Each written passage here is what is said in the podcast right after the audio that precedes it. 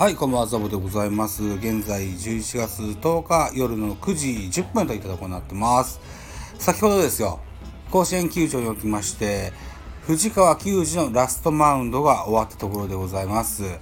えー、藤川球児、えー、9回の表、先頭の代打、坂本を三振。中島博之を三振。えー、重信慎之介をセカンドゴロに抑えてのスリーアウトチェンジとなりました。本当に晴れ晴れしい表情でですね、えー、っと、見事なピッチングを見せたかなと。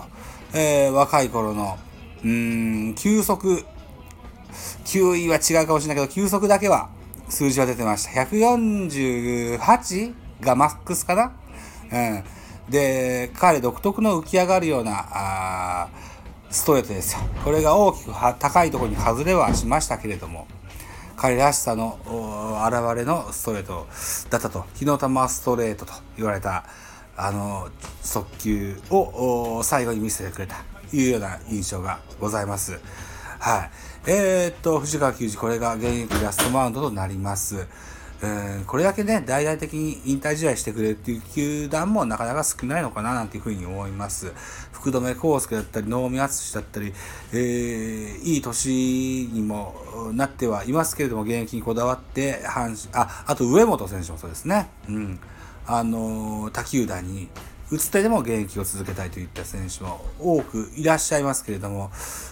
阪神タイガースという球団ですよ。な伝統、実績ともにある人気球団でございます。その、あと甲子園球場ね、えー、第一番人気がある野球場と言えると思います。ここで、えー、あったかい阪神ファンの中での引退試合をして、さしてもらえるっていうのはとても野球人にとって幸せなこと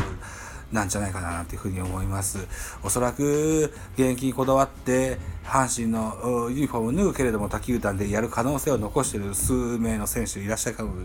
いらっしゃいますけれどももしかしたらこの甲子園での引退試合を開いていただけたのが幸せだったのかもしれませんけどもこれは、えー、各選手が感じることだと思いますのでねこれはこれで良かったのかなというふうに思います。うん。あのー、引退に意識を添えるっていうのもね、球団の重要な仕事の一個だと思いますのでね、うん、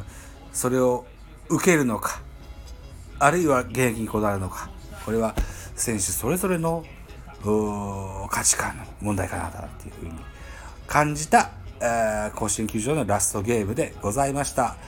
はい。原監督がマスクをつけて、にこやかにガッツポーズをして歩いてございます。といったところで本日のコラムでした。ありがとうございました。